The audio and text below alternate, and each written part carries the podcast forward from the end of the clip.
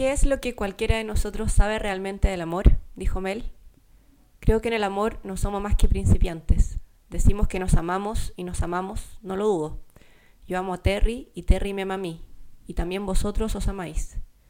Ya sabéis a qué tipo de amor me refiero ahora, al amor físico, ese impulso que te arrastra hacia alguien concreto, y el amor que inspira el ser de la otra persona. La esencia de esa persona, podríamos decir. El amor carnal y bueno, digamos el amor sentimental, ese cuidado cotidiano para con la otra persona pero a veces me resulta difícil explicarme el hecho de que también debí de amar a mi primera mujer. Pero la amé, sé que la amé. Así que supongo que soy como Terry a este respecto, como Terry y Ed. Se quedó pensando en ello y luego continuó. Hubo un tiempo en que creí que amaba a mi exmujer más que la propia vida, pero ahora la aborrezco, de verdad. ¿Cómo se explica eso? ¿Qué ha sido de aquel amor? ¿Qué ha sido de él? Eso es lo que quisiera yo saber. Me gustaría que alguien pudiera decírmelo, Ahí tenemos a Ed, de acuerdo, otra vez Ed. Ama tanto a Terry que trata de matarla y acaba matándose a sí mismo. Cayó y bebió un trago de ginebra. Vosotros lleváis juntos dieciocho meses y os amáis, se os nota en todo, rebosáis amor, pero los dos habéis amado a otra gente antes de encontraros. Los dos habéis estado casados antes, igual que nosotros, y probablemente habréis amado a otras personas antes de vuestro primer matrimonio. Terry y yo llevamos juntos cinco años y casados cuatro. Y lo terrible, lo terrible, aunque también lo bueno, la gracia salvadora podríamos decir, es que si algo nos pasara a alguno de nosotros, perdonadme que lo diga, si algo nos pasara a alguno de nosotros mañana, creo que el otro, la otra persona, lo pasaría mal una temporada, ¿entendéis? Pero luego, el que sobreviviese saldría y volvería a amar, tendría alguien muy pronto, y todo esto todo el amor del que hablamos no sería sino un recuerdo. Y puede que ni siquiera un recuerdo, ¿me equivoco? ¿Estoy desbarrando? Porque quiero que me corrijáis si no estoy en lo cierto, quiero saber, porque no sé nada, ¿entendéis? Y soy el primero en admitirlo.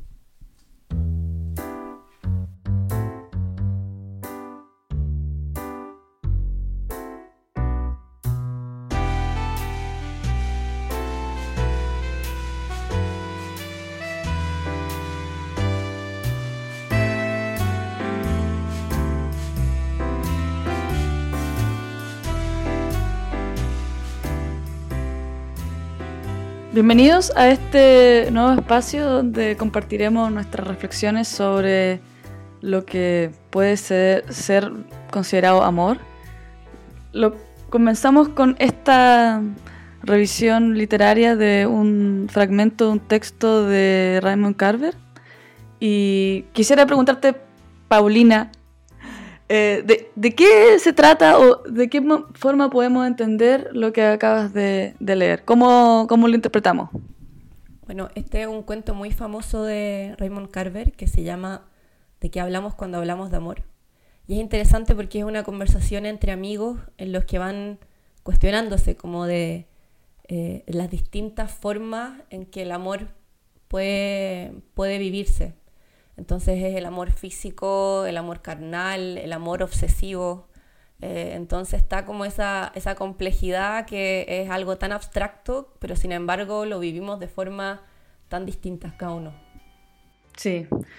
Eh, es interesante porque nuestra idea con, con este podcast es poder conversar quizás sobre lo que está antes del amor y lo que nos lleva a vivir el después del amor sobre todo considerando que hoy en día la palabra amor quizás es muy difícil de decir o de hablar, en el fondo en el contexto de, la modernidad y todo lo que sabemos que tienen las aplicaciones móviles para interacciones humanas complejas o muy fáciles que a veces se puede dar.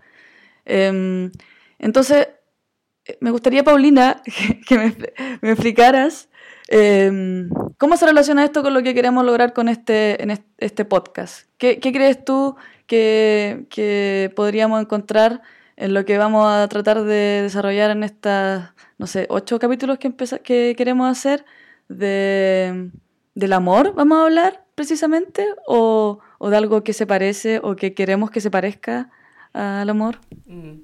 Es divertido porque hoy en día el amor está como mediado por muchas, eh, por muchas cosas previas o incluso instancias, como que hemos desarrollado palabras para referirnos a, a todo lo previo al amor. Es como uno está andando, uno está pinchando, uno está saliendo, uno está en relaciones abiertas o en relaciones ambiguas.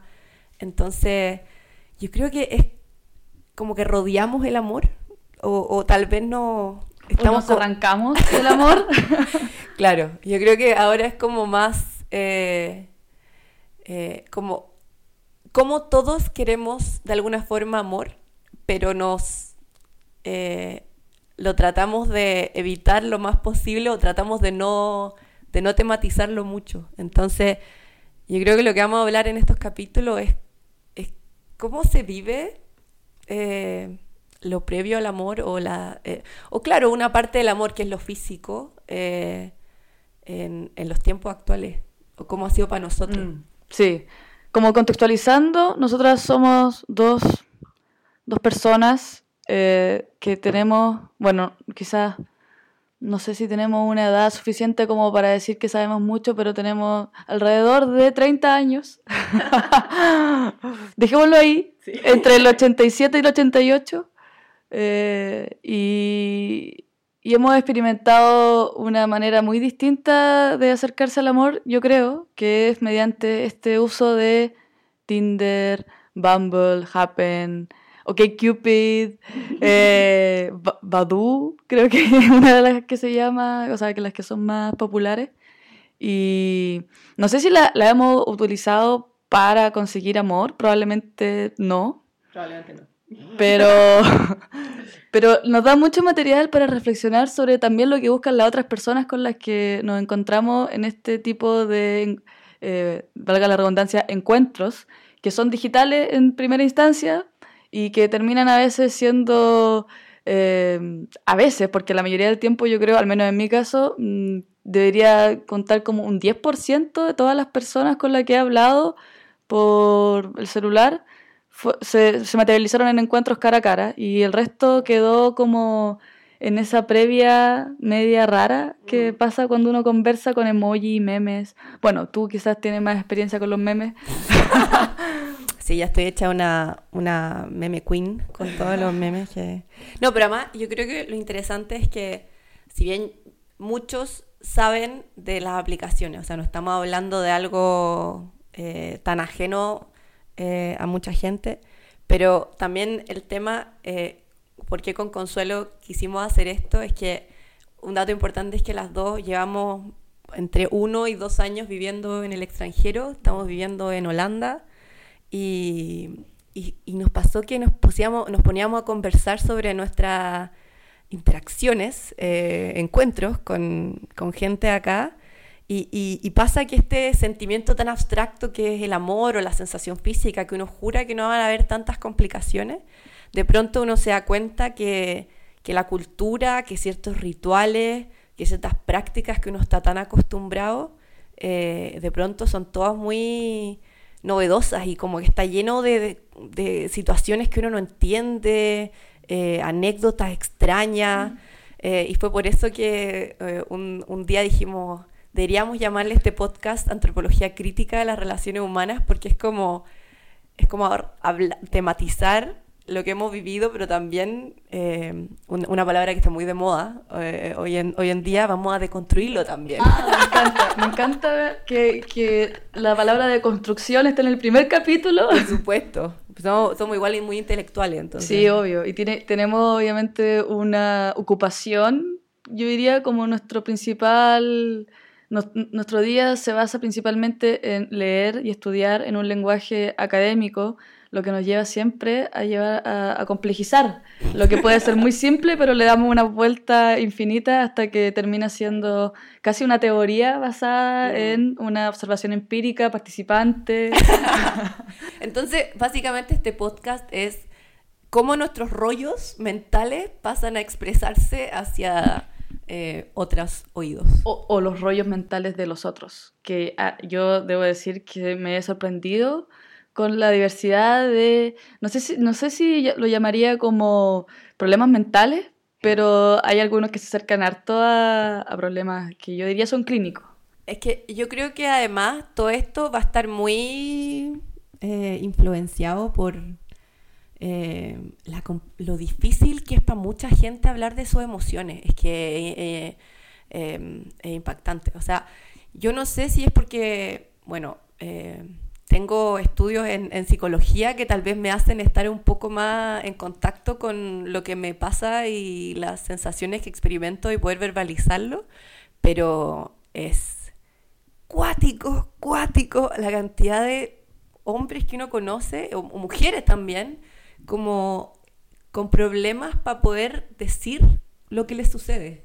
Sí, porque obviamente el hecho de que la mayoría de las anécdotas que vamos a contar quizás de manera personal o con invitados, invitadas, tienen que ver con el uso de estas aplicaciones donde lo que no se dice no se puede percibir porque está ahí básicamente leyendo siempre un texto escrito. Mm. Entonces la mayoría de las veces uno tiene que interpretar y en esa interpretación uno se da cuenta de que al momento de tener que decir las cosas hay gente que ni siquiera ha hecho el trabajo de interpretarse a sí mismo.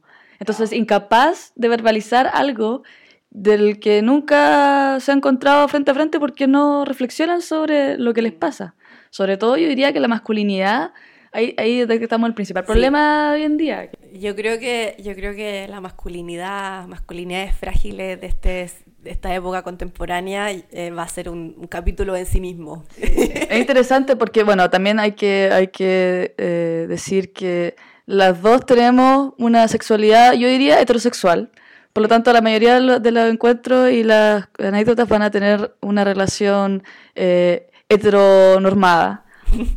quizás no, quizás deconstruida hasta cierto punto, porque yo me, acuerdo que muchas de las anécdotas eh, son contrastadas con esta idea que tenemos como maldita sea, voy a, voy a, hacer, voy a ocupar eh, expresiones en español neutro, maldita sea, soy estoy actuando como la típica mina, como la típica mujer de, eh, siglo XX que no, que no concuerda con la mujer que yo creo que soy, pero está ahí como esa parte media inconsciente que, que hace que, no sé, pues que uno quiera que la persona, el hombre en este caso, te invite, que la persona te hable, que, que, haya como una dinámica muy heteronormada eh, en, el que, la que el feminismo como que choca. A mí, a mí me pasa sobre todo esa cuestión como de qué, rabia esta situación que me pone en esta posición de la mujer que espera o que pide atención del, hombre. Y el hombre como el macho inalcanzable, este príncipe que, que está ahí pero no está ahí y es como... No, yo creo que además lo interesante que tiene eh, todo lo que ha pasado con, con el feminismo, que yo lo digo inmediato, no soy ni una experta en el tema, o sea, pero, pero sí te, te, pone en una tensión constante respecto a, la mujer que uno cree ser o quiere ser versus las ansiedades e inseguridades que uno tampoco se ha hecho cargo. O sea, gran parte de poder superar a estos hombres tormentosos y, y, que te tratan mal y no sé qué, tiene que ver con uno entender el valor que tiene. Entonces, también es un ejercicio personal. Sí, es un desafío. En ningún caso, eso sí, estamos promoviendo el uso de estas aplicaciones. Yo creo que, que quizás puede sonar como, métete a Tinder para conocerte de ti misma. Pero yo creo que, que ah, el hecho de quizás tener una soltería activa, en el sentido de que no estamos tratando de conocernos mediante nuestra, no sé, viendo series o leyendo libros, sino que interactuando con otros, te da como una perspectiva eh, que te obliga a meterte en tu propio comportamiento, porque estáis súper consciente de lo que estáis haciendo, porque estas aplicaciones te fuerzan a estar consciente, como que no, se, no hay espacio para la espontaneidad, por así decirlo, porque hay un control de los tiempos. O sea, imagínate esta idea de, eh, sobre todo en este país, que, te planificas salir con alguien y te dicen ya, eh, dos semanas más, te anoto en mi agenda. Y uno es como, en dos semanas, en dos semanas voy a estar totalmente pendiente de otra cosa. Y claro, como que los tiempos se aceleran y al, mismo tiempo culturalmente uno tiene que adaptarse a los tiempos de, de esta forma de vida media. Mm, además que yo creo que eh, es interesante lo que nos pasa a nosotras, que, que claro, estamos en los 30 y y también a tu alrededor se van dando hartos cambios. O sea, pasa que, que, ni una de las dos... Eh, ha pelado ni una papa. Ok. Eh, ni una de las dos está con intenciones de casarse ni de tener hijos. O sea, no, no es como algo que, que, lo digamos, no, nunca jamás, pero claramente no está dentro de nuestros planes. Claramente yo considero que este año ya no me casé ni tuve hijos. Espero, espero. Por favor. Eh, entonces, igual es, es como entretenido slash interesante lo que, lo que pasa cuando también a tu alrededor se van dando cambios que, que, que tú no estás viviendo. O sea, estamos, pasa que nosotros estamos acá eh, hace ya, yo llevo dos años, Consuelo lleva un año, eh, estamos enfocados en nuestro estudio, tenemos otras prioridades en este momento y no, no, es bajo ningún punto de vista mirando en menos o diciendo, oh, ¿por qué la gente se casa? y no sé qué. Pero, pero igual es un contexto súper distinto de muchas amigas nuestras o amigos eh, que, que, sí tienen esa, esas prioridades en estos momentos. Entonces también es, como eh, tener 30 años también te da una perspectiva distinta al usar eh, estas aplicaciones. Sí, yo creo que eh, es ahora donde uno puede decir, mira, así fue conocerse eh, en el, no sé, en el 2018. Porque según lo que yo he percibido, a cualquier persona que está soltera, el principal consejo que le dan, o que uno le da también a, a, los amigos, amigas, es baja Tinder. Este, como, incluso, yo, sobre todo, yo creo que las que están casadas, las que están en una relación estable, añoran de alguna forma haber podido participar o, o se sienten un poco tristes al no poder interactuar en estas aplicaciones porque son eh, novedosas tanto en la manera en la que se da el encuentro como en la cantidad de personas que pueden estar en ese encuentro. Pero ojo, hay mucha gente, sobre todo en Chile, yo conozco muchos casos que han conocido a sus parejas o se han casado por medio de Tinder. O sea, tampoco es como, sí. no sé, Tinder ya lleva bastante años. No es algo que, que partió el año pasado. Entonces. Es verdad. Entonces yo creo que ya corresponde empezar a revisar cada una de estas aplicaciones eh, digo aplicaciones porque la mayoría son eh, aplicaciones que se descargan en el, en el, celular. No creo que haya una de las que hemos utilizado que sea mediante web. Creo que OkCupid es mediante web, pero yo nunca, yo nunca la he usado. Yo creo que esa, esa nos lleva como a otro nivel de, de sí, la cita es, online. Claramente el objetivo de OkCupid va dirigido a el amor. Sí, yo conozco algunas personas nunca cercanas, siempre tipos que me han contado que ocupan OkCupid y, y claramente la agenda detrás de OkCupid es distinta. Es como quiero encontrar una relación estable porque te hacen un match uh, de, dentro de un algoritmo en el fondo, como que te eligen a la persona con la que quieres estar. Lo que en Tinder, sobre todo, bueno, y en Bumble, que son las aplicaciones que se rigen por la foto, mm. en realidad lo que ahí tú buscas no es como tu, tu alma gemela, sino que es como la alma más atractiva, diría yo. tu alma que te atrae. De hecho, es interesante que ahora eh, Tinder ni siquiera te muestra de inmediato la descripción, como que uno tiene que abrir la foto para, como que uno de verdad tiene que estar interesado para, oh, ¿qué descripción de sí mismo tiene esta persona? Entonces, está absolutamente eh, influenciado por, sí. por la foto. La imagen en este caso es todo. Todo. Eh, ya, entonces, de manera muy transparente, ¿Qué aplicaciones has ocupado tú? He, he ocupado Tinder eh, y Bumble. ¿Hace cuánto tiempo? Ya, a ver, la primera vez que bajé Tinder fue hace un par de años, eh, pero lo bajé medio como de, así como para cachar qué era. ¿Estaba en una relación? ¿Lo bajaste como para hacer, para buscar un patán negro? No. no. Ah, ¿Cómo se te ocurre? No sé, porque dice como lo bajé para cachar qué era, como curiosa. No, de hecho me acuerdo haber estado con amigas eh, en Chile viendo, estuvimos toda una tarde muertas de la risa leyendo las descripciones de la gente porque habían una muy chistosa. De hecho, habían una que las recuerdo hasta el día de hoy, que era un tipo que decía que su misión en la vida era reducir su huella de carbono. Oh. Esa, era su, esa era su descripción. Bueno, pero eso nos dice que él es una persona que, que le interesa darse color. porque en realidad, o sea Igual, igual chistoso que tu descripción de ti mismo, que tenías una, una cantidad de caracteres bastante limitada, te, te interese que, que, tu imagen, tu máscara que presenta al resto sea la huella de carbono. Pero sí, es, es, en los tiempos actuales es interesante alguien que, o sea, bueno, es, es, bueno saber que hay gente interesada por el medio ambiente. Sí, en mi caso yo nunca eh, o sea, sí, ocupé una descripción, pero una descripción muy general. O sea, jamás me preocupé de escribir un texto que fuera atractivo o que alguien me dijera, oh, me encantó tu descripción, porque es una, es una cuestión muy... O sea, a mí me daría tremenda lata tener que describirme. Mm. ¿Describirme? Sí.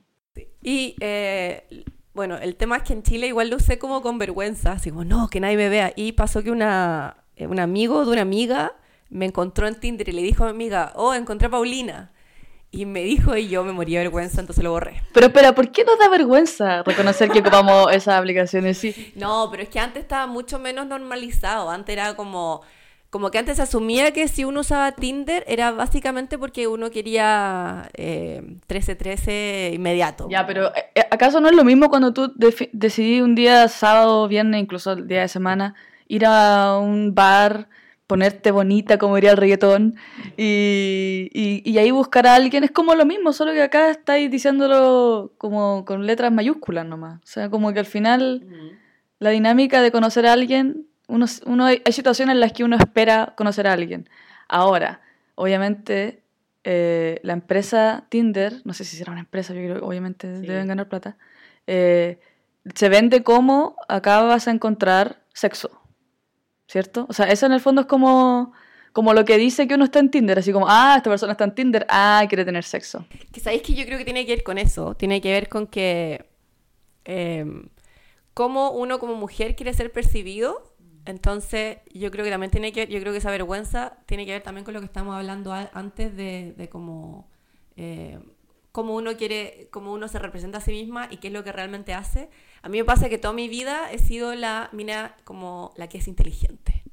¿Cachai? Entonces me he validado un poco ante el resto por mis logros académicos, por, em, no sé, por ser ñoña. Entonces, Usar lentes, sentarte en la primera fila en la sala de clase. tomar todos los apuntes. Que el profesor sepa tu nombre, no porque sea desordenada, sino porque tiene las mejores notas. Se le hincha pelotas que pregunta caleta en clase. No, aunque ya no soy tan así, pero en fin.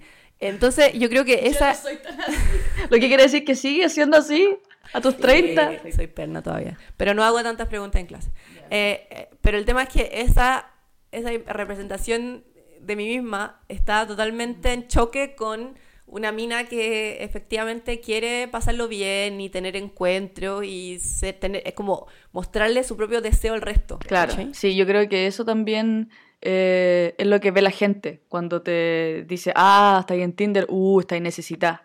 Como, como que uno está en una desesperación, casi que vendiéndose, lo que a veces puede ser, y si es así, yo creo que está súper bien también, pero sí, e, en ese caso Tinder es como la más, bueno, la, la, la, el, el, ¿cómo se dice? El dibujo, no sé, el icono de una llama, o sea, mm. Es como fuego. Y, después me bajé Tinder acá en Holanda porque dije, filo, o sea, acá nadie me conoce, como que si hago el ridículo, eh, será secreto para toda la vida. Lo que pasa en Holanda se queda en Holanda. Se queda en Holanda. Entonces, eso. Y después mi hermana, que mi hermana vive en Australia, entonces también ha sido interesante conversar con ella. Una próxima invitada. Este... Una próxima invitada, muy importante. Eh, me, me habló de Bumble porque en Australia Bumble es como están llamas. Entonces lo bajé y la gracia que tiene Bumble es que uno, las mujeres tienen como el poder ahí y, una vez que hacen match con, la otra persona, tiene, uno tiene 24 horas para hablarle o si no se rompe la conexión. El tema es que en Holanda no está tan masificado Bumble como en Australia, entonces a mí me pasó que, que no encontré como, eh, no sé, no me hallé con la gente con la que hablé, no fue muy satisfactoria la experiencia. Sí. Recordemos la experiencia de nuestra amiga P, que se enojó un día porque me preguntó, oye, Bumble no me funciona porque no he tenido ningún match. Y yo, pero a ver, obviamente son menos match que Tinder porque el volumen de gente es menor, pero no puede ser que no tengan ningún match. ¿Cuántos, ¿A cuántas personas le has dado like? A tres. Y yo, pero obvio, obvio, si like a tres, la posibilidad de tener un match son mínimas porque, sobre todo en esas aplicaciones, no sé, hay gente que no las ve todo el día, no está pendiente y si no las ve en un día se desaparece, o sea, tampoco es fácil. Además que es heavy porque yo he cachado que, bueno, cada uno hace el, el swiping de forma distinta, pero me acuerdo de haber salido con un tipo que no lo conocí por, por, por aplicaciones, pero Él me contó que estaba en Tinder y caché y el tipo tenía como 300 matches. Y yo le dije, pero weón, ¿cómo, ¿cómo tenéis tanto? Y es porque los tipos, en verdad, muchos hombres hacen swipe como like, pero sin ni siquiera muchas selecciones, muchas selectivas, como que dan y le dan y le dan. Y después, con toda la cantidad de mujeres que tienen, ahí van como seleccionando. Sí, yo, yo también conozco un, un tipo, una vez me contó que él bajó una aplicación, que la aplicación automáticamente le daba like a todo. Así él se ahorraba tener que hacer el swipe. O sea, eh, eh, realmente, y después veía como todas las, todos los match y dentro de los match le hablaba a la que le interesaba. El nivel de pajerismo. O sea, o sea, ni siquiera eres capaz de dar un swipe. O sea, eh, y claro, ya en mi caso, yo comencé a ocupar eh, Tinder. Ah, bueno, tuve una primera, una primera aproximación a Tinder porque viajé hace dos, tres años. Estaba viviendo en Chile, viajé por un congreso a otro país y quería hablar con alguien de ese país. Y yo no conozco otro, otro modo de hablar con gente. Tierna. Yo también tengo una amiga que usó, que usó Tinder porque quería como conocer a alguien Hablar, otro- hablar. Como, oye, hablar con alguien que no sea el recepcionista del hotel y que no sea como, que te vea como un ser humano más allá de que está ahí, ahí por turismo o lo que sea. Entonces yo en ese momento estaba en una relación y, y dije, chuta, ¿cómo lo hago para que esto no me haga sentir como infiel? Porque obviamente el contexto de Tinder es un contexto de solteros. Uno esperaría, porque igual uno se encuentra a veces quizás con personas que no están en la soltería completa. Pero en mi caso yo estaba en, en una relación, entonces lo que hice de manera muy ingenua fue poner una foto que, o sea, todas las fotos en realidad estaba yo con mi ex.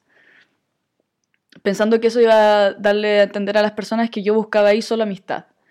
Eh, y me junté con un tipo de- y después conversamos. eh, yo supongo que era gay porque hablamos mucho de Gilmore Girls. ¿Por qué el estereotipo? ¿Por Mm, porque, qué- porque sí, no me he deconstruido totalmente, ¿no? no, no he podido deconstruirme todavía. Eh, entonces lo, lo sentí como una zona muy segura, y, pero obviamente como al minuto de haberme despedido de él, eh, llamé a mi ex y le dije así como, oye, hice esto, mm, eh, aún así me siento como rara por haber ocupado esta aplicación, te juro que no hice nada, pero era como en, en mi ser interior me sentía infiel. Eh, después, obviamente, ocupando Tinder, comprendí que la mayoría de las personas que ocupan como foto eh, esa, eh, con tu pareja están buscando tríos. Entonces yo, probablemente para muchas personas, yo estaba en el fondo promovi- promoviendo eh, la, la posibilidad de tener un trío, lo que obviamente se alejaba mucho de mi intención en ese momento.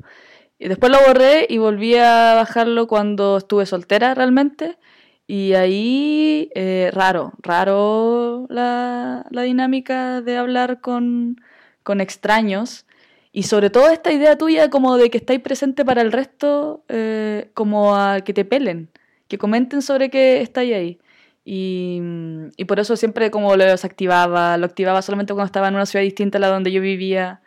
Pero obviamente ya después me relajé y dije, filo, soy una mujer libre, eh, 100% empoderada, hasta que conocí a alguien por Happen y ahí como obviamente eh, soy ultra, no sé cómo decirlo, conservadora, me, me, me, puse en una relación exclusiva inmediatamente.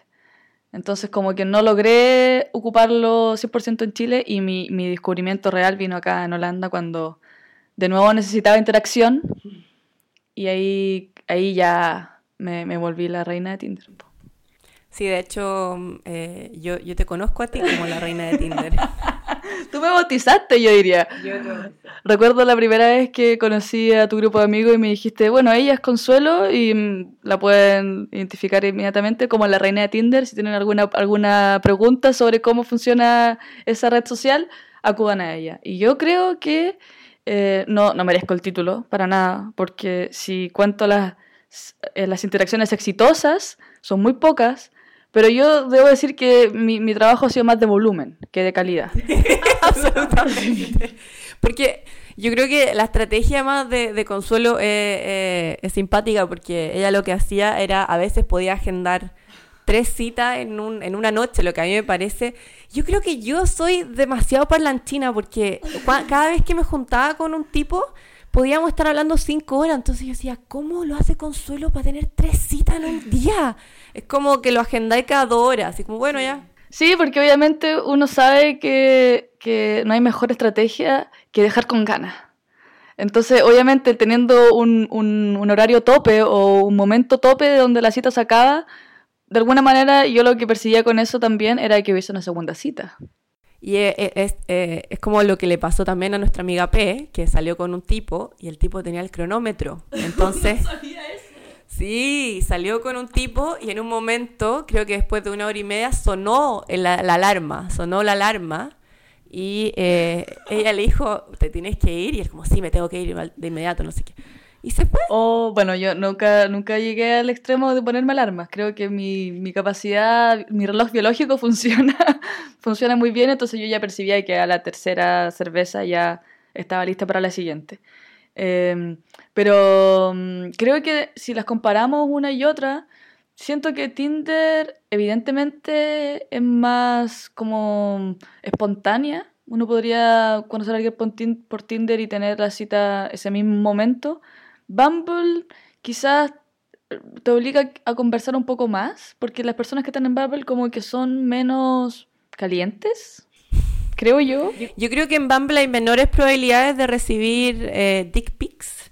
Eh, que algo que no es una realidad que nunca me he topado, pero conozco sí mucha gente que por medio de, eh, de Tinder han recibido bastante. Entonces, sí, yo creo que el, el, la cantidad de ahueonados que hay en Tinder también es superior. Entonces, uno tiene que aplicar distintos, distintos mecanismos de filtro para que no, para no salir con ellos. Igual es chistoso que ya uno dice ya Tinder, sexo, no sé qué, pero a mí A mí me pasa que también, eh, por algún extraño motivo, muchas de las conversaciones que, o de los tipos con los que hablé por Tinder se convirtieron como mis ciberamigos. Es muy raro, como los tengo en WhatsApp, hablamos de en cuando, nos mandamos memes, los tengo en Instagram y jamás en la vida los he visto. Nunca hemos salido. Yo creo que, que quizá el futuro sea el ciberamor simplemente. Como hay tan poco tiempo como para juntarse cara a cara, que quizás sea más fácil simplemente textear el amor en tiempos líquidos. Sí, cuático. Yo, yo cuando era más chica tuve ciberpololos. Tuve... Ah, yo tuve uno, ¿verdad? Oh, lo había olvidado absolutamente, qué vergüenza. No, yo está, yo creo de verdad que con los años me di cuenta que tal vez ese ciberpololo que tuve era de haber sido un viejo asqueroso. Eh, porque como que... Tra No, era raro, era como toda una historia muy rara. Y yo estaba como embobada como por el tipo, me acuerdo, tenía, además que era, yo insisto, era una perna, entonces, onda, di mi primer beso a los 16, casi 17 años, como que me encontré con este tipo porque eh, yo usaba mucho eh, chats, entonces me puse a hablar, no, creo que, no, no sé si Latin Chat, pero era otra cosa. Y me puse mucho a hablar con él y, claro, una vez, me acuerdo una vez le, le grabé un cassette, así como, no, mal Oye, se había olvidado que... Sí, es que, es que yo creo que uno puede conectar con alguien íntimamente, no en el sentido sexual, sino que en las emociones o no sé, las cosas que uno comparte, solamente escribiéndose y teniendo como un, un, contacto continuo, por así decirlo. ¿El tema está bien? Ah, no, en este podcast no vamos, no vamos a juzgar.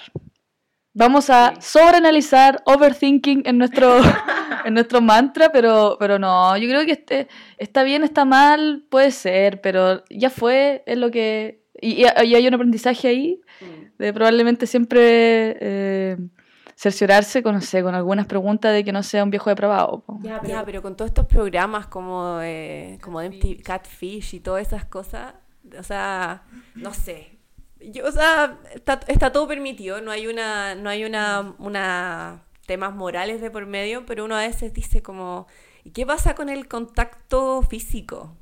El contacto físico yo creo que es, paradójicamente, lo que nos motiva a ocupar estas aplicaciones, volviendo a la cita inicial de quizás no estamos buscando amor, sino que estamos buscando, no sé, un contacto que con el que uno no debería tener con amigos, sino que con, con alguien con que haya un deseo superior, pero, pero ese contacto a veces puede comenzar por unas conversaciones interesantes. Mm. Eso sí, yo jamás he tenido un catfish. Nunca me ha tocado que la persona con la que me encuentre no sea la de la foto. Como Y yo siempre he sido la persona que soy cuando me... amor de los 13, 14 años, que supongo que no existía, no sé. Eso podríamos buscarlo. No, qué vergüenza, no. Mejor dejémoslo en el olvido, que vuelva a lo recóndito de mi memoria porque no... Mejor, mejor así. Sí, está bien, pero, pero en el fondo yo creo que, que la, la, clave de esto es, es, explorar. Yo pienso que sirve como para meterse en un mar de, de posibilidades que en mi caso, yo creo que en el tuyo también, se volvió agobiante y por eso no estamos hoy en día en esta aplicación.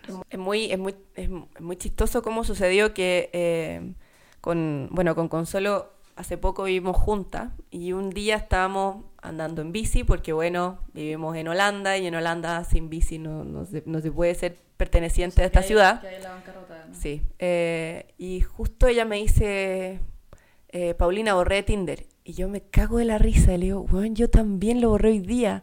Y las dos tomamos la decisión porque de alguna forma eh, pasa que las dos nos estamos viendo que cada vez que estamos sacando la vuelta, procrastinando o ansiosa nos poníamos a hacer el swiping. Y era como, bueno, esta cuestión no tiene ni un sentido, como que estáis haciéndolo solo por el acto, porque ya el hecho de tener que juntarse con más gente era como agobiante. Entonces, sí, porque tiende además a ser muy repetitiva la conversación. Mm. Y, tampoco, no sé, yo hay momentos en los que tengo ganas de conversar y se da una conversación súper entretenida, pero hay momentos en los que yo me convertía en la persona más aburrida del mundo y yo decía, estoy siendo aburrida porque me da lata tener que ser entretenida. Y hay, hay momentos en los que tú no querís ser entretenida y la persona te va a tomar como, ay, que fome esta mina, pero en realidad no tengo ganas. Y uno dice, ya, ¿para qué la ocupo? Y yo debo reconocer que lo ocupaba como somnífero últimamente. Antes de borrarla, yo veía Tinder para quedarme dormía. Y. Otra función de Tinder para dormir. Sí, porque imagínate esa, esa, esa, esa, repetición de caras que uno pasa, pasa, pasa, pasa, pasa, pasa, pasa, pasa. Pasa que, pasa que ni siquiera uno ya termina no, no, viendo la cara de la otra persona. Es, es, como lo que voy, es como esta cuestión, el acto repetitivo de. Sí, eh, es realmente agobiante también darse cuenta que que hay personas que demandan cosas de uno. Bueno, ya más adelante vamos a hablar de cada caso específico donde yo me vi en la situación de tener que terminar con alguien sin saber siquiera que estaba yo en una relación. Ah, yo también, Tuve, tuvimos un closure y todo. Yo no, nunca, o sea, lo he hecho con pololos de muchos años, pero nunca había pasado con alguien que había salido tres, cuatro semanas, tener que tener un closure y con la otra persona llorando. Entonces, eh, va a ser bueno poder conversar esta historia en estos capítulos que se nos vienen, porque si bien ya no estamos en Tinder, en el futuro tal vez lo estemos, pero en este momento no estamos, eh, hemos acumulado una gran cantidad de anécdotas, historias, decepciones y más, que estamos dichosas de poder compartir con aquellos que estén dispuestos a oírnos. Entonces, eh, para cerrar, Vamos a quizá escuchar alguna anécdota específica de, yo diría, la, la manera en la que tú podrías decir que te defines en, en estas redes sociales. ¿Cómo, ¿Cómo fue tu perfil? Y desde eso, los próximos capítulos vamos a ver cómo fueron los perfiles de otro. Porque yo creo que no queremos hacer acá un eh, un shaming, un, tirar shade a la gente, porque qué feo andar eh, hablando mal de las personas, porque en el fondo igual uno tiene eh, un modo de ocuparlo, y en mi caso yo debo decir que traté de ser en mis fotografías y en mi descripción lo menos atractiva posible. para, para que las expectativas estén muy bajas y así en el momento del encuentro todo sea sumar, todo sea suma. ¿Cómo, fue, cómo, es, ¿Cómo es tu perfil? Mi perfil, eh, bueno, mi hermana toma muy buenas fotos. Mi hermana del medio toma muy buenas fotos. Entonces, eh, la mayoría de las fotos que tenía eran sacadas por ella.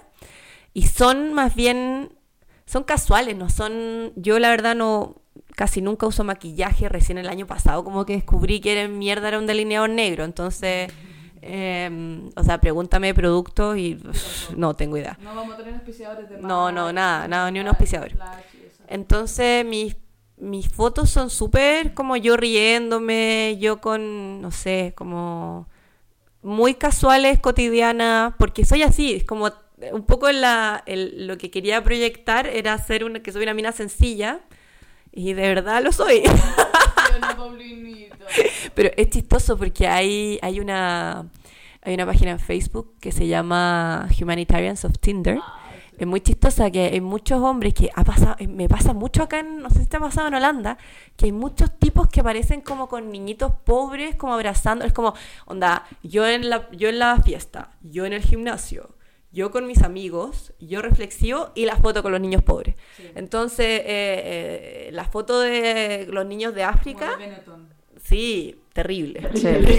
Sí, y ahí uno dice, no, esta persona no. No, no, amigo.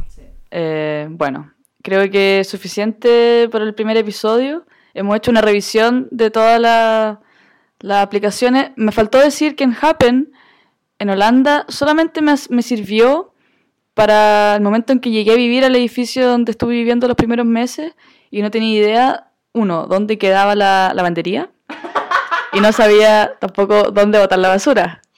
Y mi, mi único recurso, ya que me cuesta un poco la interacción cara a cara y no iba a llegar a preguntarle a un vecino ese tipo de cosas, fue meterme a Happen y ver a los que estaban más, más cerca y preguntarle, oye, vivo en tu edificio, eh, ¿dónde está la lavandería?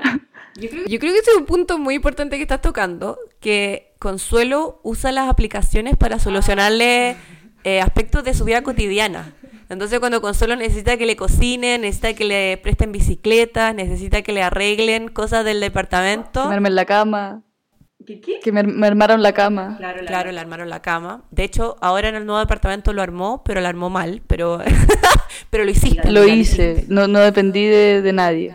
Claro, pero eh, eh, también esa puede ser una nueva función de Tinder, cómo te solucionan eh, la vida, cotidiana. Sí, yo, yo creo que, que esta actitud que tiene la gente en Tinder de, de ser servicial se puede explorar no solamente desde el arte amatoria, sino que desde lo práctico. La pregunta es, ¿pagaste con carne o fue tan solo una Fíjate que gratuidad? solamente en una ocasión, no, no, no voy a decir nada. No voy a decir nada porque, porque creo que, que, hay que hay que detallar, hay que dar detalles, porque detalles. cada, cada historia es un mundo.